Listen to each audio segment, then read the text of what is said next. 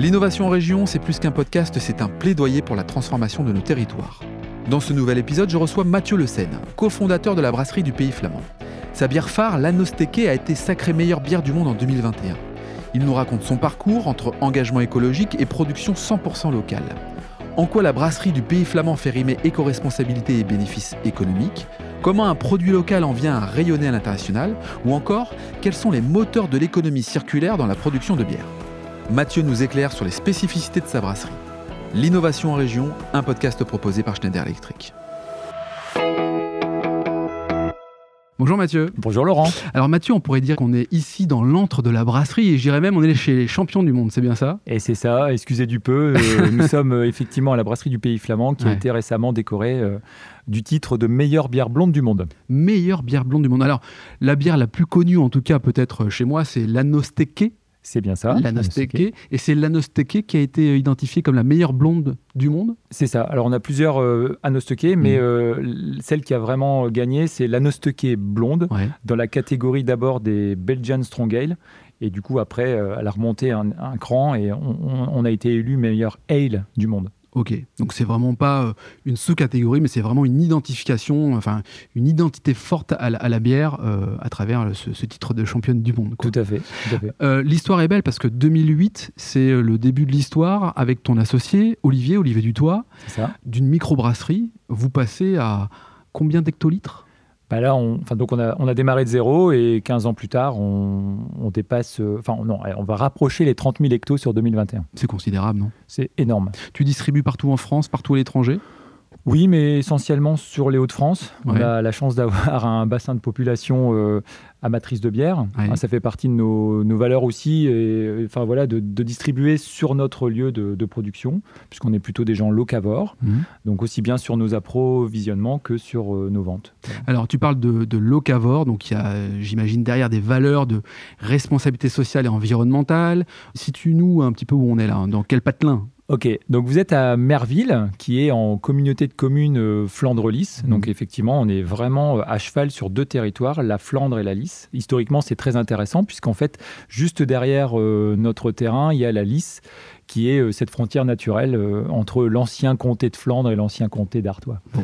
Alors, on reviendra après sur la notion de RSE, sur finalement les valeurs qui vous collent à la peau. Mais est-ce que tu peux nous expliquer comment fait-on partant de 2008 à aujourd'hui 2022 pour euh, devenir champion du monde d'une catégorie de bière, sachant que bah, vous êtes monté en, en compétences certainement, et puis en volumétrie de, bière. Comment on fait? Eh ben, Je pense que c'est d'abord de la passion. On est, on est passionné par, euh, forcément par notre terroir, par notre entreprise et bien sûr par la bière. Mm. c'est une drôle de passion, vous me direz, euh, consommer avec sagesse, hein, bien avec modération. Bien sûr. Mais en tout cas, euh, on est passionné par ce produit qui est, euh, qui est historique et qui est vraiment ce, un porte-étendard de notre région. Et c'est la rigueur et le sérieux qui fait que globalement on arrive à ce niveau-là de, de, compétition. Mathieu, qu'est-ce qui explique qu'on puisse passer sur une transition finalement, sur une manière de, produire qui soit proche des valeurs euh, de, responsabilité à travers, euh, à travers ta brasserie? Alors Laurent, euh, je ne veux pas te décevoir, mais en fait, c'était inné chez nous. on, voulait vraiment, on avait ça dans notre cœur quand on a commencé à la, brasserie. On est en reconversion professionnelle, donc on, veut déjà donner du sens à ce qu'on fait. Mmh. Et forcément, on veut donner du sens aussi à, à notre activité. Et forcément, la RSE, la transition écologique, elle fait partie un petit peu de nos gènes. Et donc, au début, on ne peut pas se le permettre parce qu'il faut, il faut bien se l'avouer, ça coûte un peu d'argent de, mettre en place des choses. Mais effectivement, donc au fur et à mesure, à chaque fois, en fin de compte, nos résultats, plutôt que de se payer plus ou de se verser des dividendes, on les a toujours réinvestis pour faire mieux les choses. Ça, c'est un peu la formule qui euh, gagnante, c'est le, le, triptyque gagnant, c'est-à-dire que tu n'as pas pensé immédiatement aux revenus que tu pouvais en tirer, mais finalement à l'impact que tu pouvais apporter, et par conséquent, derrière, ça ruisselle de revenus et de recrutement, parce que c'est une trentaine de collaborateurs, c'est ça? C'est ça, bah, c'est plus de, plus de 30, on est 35, 35 euh, collaborateurs ici. Effectivement, ça ruisselle, et euh, ce qui est marrant, c'est que justement, en, investissant sur la transition écologique et environnementale, bah, c'est pas forcément une source de revenus immédiats, c'est mmh. pas, on ne produit pas plus, mais on produit mieux et on va faire des économies. C'est ça qui est intéressant, c'est de voir comment l'économie se marie très très bien avec l'écologie. Voilà, il y a des concepts comme ça qui existent, l'éconologie ou l'économie. enfin, voilà, vous, vous, le prenez comme vous voulez, mais c'est des concepts qui existent et qui sont réels. Et nous, on veut être un peu les, enfin, on, veut se mettre en avant par rapport à ça parce qu'il y a des vraies bonnes idées. Euh, je peux vous donner un tas d'exemples en la matière et c'est vraiment, c'est vraiment fulgurant et, de se rendre compte que globalement, euh, euh, il n'y a pas que les ventes qui génèrent du profit. Hein, euh, alors le, ce profit, qu'est-ce qu'on en fait? Ça, c'est une autre question, mais on, peut faire des économies en faisant de l'écologie et pour réinvestir et encore faire mieux. Alors tu me provoques en me disant deux, trois exemples. Bah vas-y, est-ce que tu as deux, bah, trois exemples à me proposer? Alors l'exemple le, plus important de la brasserie, ça a été euh, notamment la, récupération de toute notre biomasse. C'est-à-dire que bon, une brasserie, forcément, euh, elle consomme beaucoup d'eau, des eaux chargées. Hein, on, laisse, enfin, on envoie à l'égout nos résidus de, houblon, nos, nos, pieds de cuve, donc la levure. Donc c'est riche en biomasse. Et cette biomasse, bah, juste en investissant, on, a, on a quand même mis un billet de 300 000 euros, donc c'est pas, rien.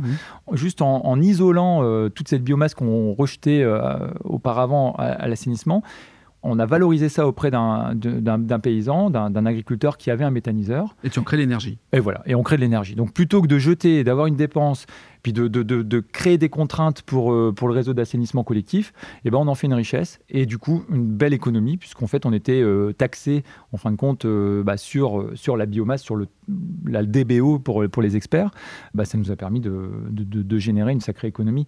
Et en fin de compte, globalement, ça, ça devient économiquement très intéressant et profitable. C'est-à-dire que c'est un investissement de 300 000 euros qui me fait gagner 30 000 euros par an. Bah, vous faites le sur calcul, 10 ans, sur 10 ans, c'est amorti et dans, et dans 11 ans, ça sera ça sera source de, revenus. Les bienfaits de l'économie circulaire et la capacité à avoir loin devant. C'est ça. Justement, quand on parle de projection à 10-20 ans, c'est à la fois long, mais en même temps proche de nous. C'est quoi, euh, quand on est une brasserie comme, euh, comme la tienne, c'est quoi la projection qu'on peut avoir? Bah, disons que c'est de partir du principe que ce qui est en train de nous arriver, c'est-à-dire en, ce moment, on a une vraie hausse des cours des matières premières. Mhm. Enfin, c'est un peu, enfin, il y a une raréfaction des matières premières.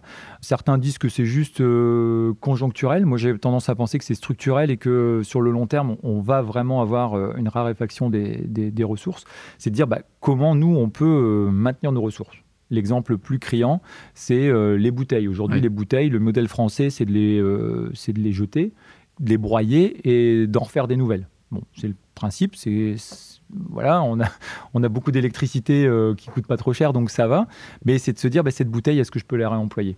Ah oui, ce que tu dis c'est hyper important. C'est-à-dire qu'en fait, le, fait de les broyer, ça, ça génère de l'électricité inutilement, alors que si on les nettoyait, je simplifie un peu la chose, ça. ça serait nettement plus économique en fait. Bah, c'est ça, plus économique, euh, moins, euh, voilà, moins polluant forcément. Et puis, alors, ça crée d'autres contraintes. L'État aujourd'hui n'est pas prêt, enfin, notre environnement n'est pas prêt, notre environnement économique, je veux dire, mm. n'est pas prêt au retour à la consigne, mais peut-être qu'on peut réinventer le réemploi et, je pense qu'il y a une solution euh, par rapport à ça. Et pourtant, dans le Nord, il y a une entreprise qui s'appelle la Consignerie ou Consigne Hauts-de-France. Ou la Consigne. Ou la Consigne, c'est ça, euh, qui facilite un petit peu la, prise en charge des, consignes. Donc, c'est d'être vraiment attentif à ces gens, euh, ces, enfin, voilà, ces, entreprises un peu parallèles à nos activités, bah, qui se lancent dans des, dans des activités qui, à mon avis, sont, sont, sont très structurantes.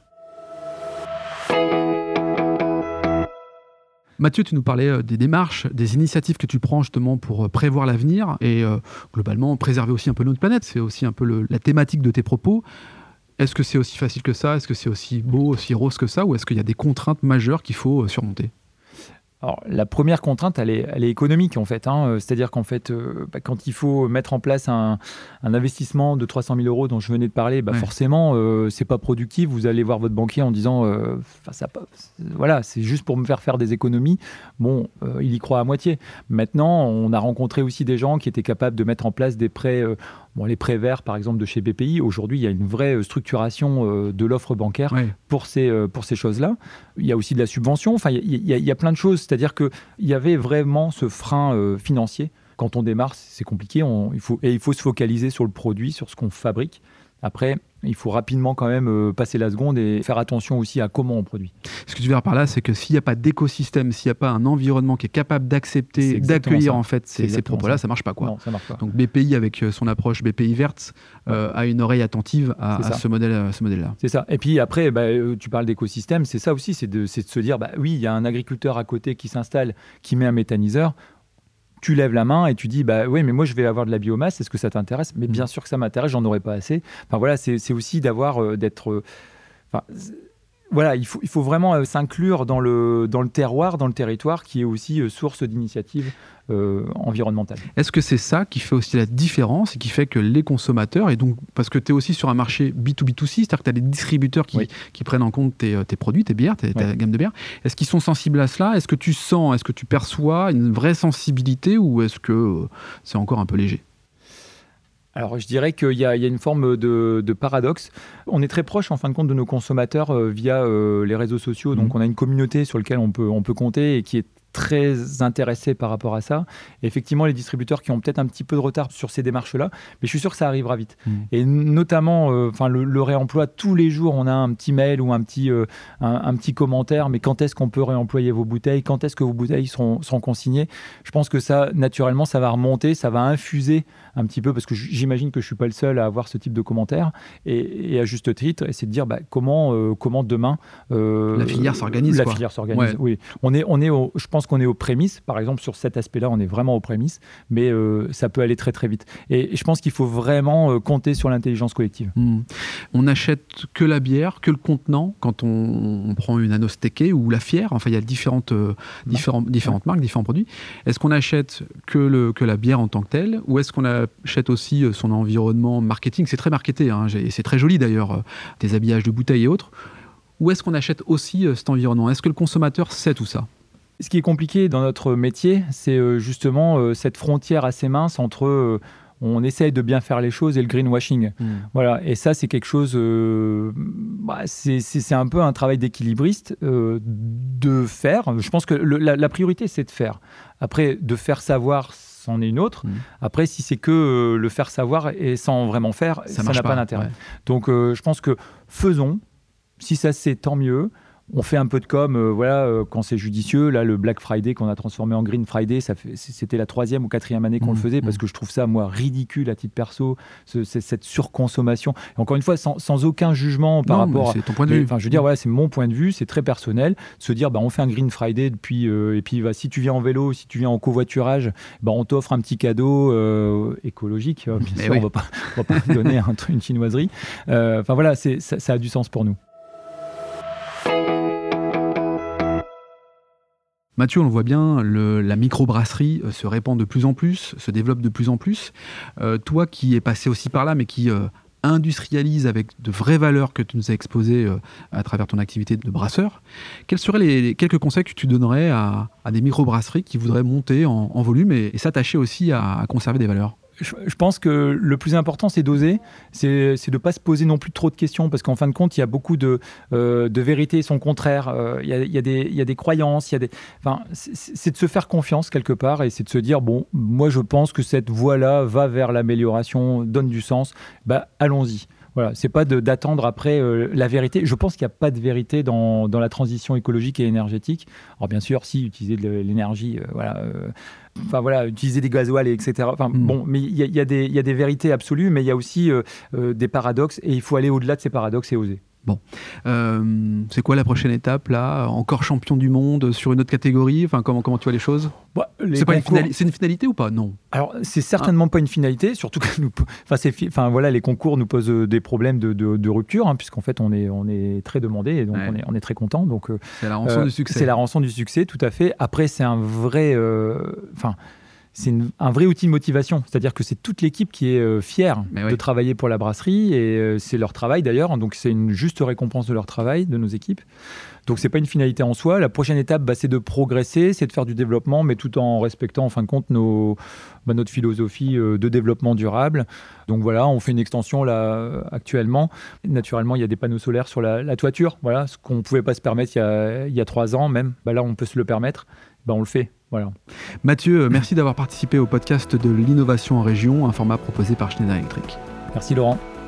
Si cet épisode vous donne envie d'aller plus loin, c'est l'occasion d'en parler à Antoine Chartres, directeur régional Grand Nord. Bonjour Antoine. Bonjour Laurent. Antoine, peux-tu nous dire comment passer de l'idée aux actes lorsque l'on veut se transformer? Laurent, c'est très simple. Les sujets de transformation digitale, de décarbonation et d'électrification sont au cœur de la stratégie Schneider Electric. Et comme on a pu l'entendre dans ce podcast, l'ambition de Schneider Electric est d'accompagner les entreprises du territoire sur ces enjeux de transformation. Pour entrer en contact avec nous, rien de plus simple, le site internet www.se.com ou mon profil LinkedIn où je me ferai un plaisir de vous répondre. C'est très simple. Merci Antoine. Merci Laurent.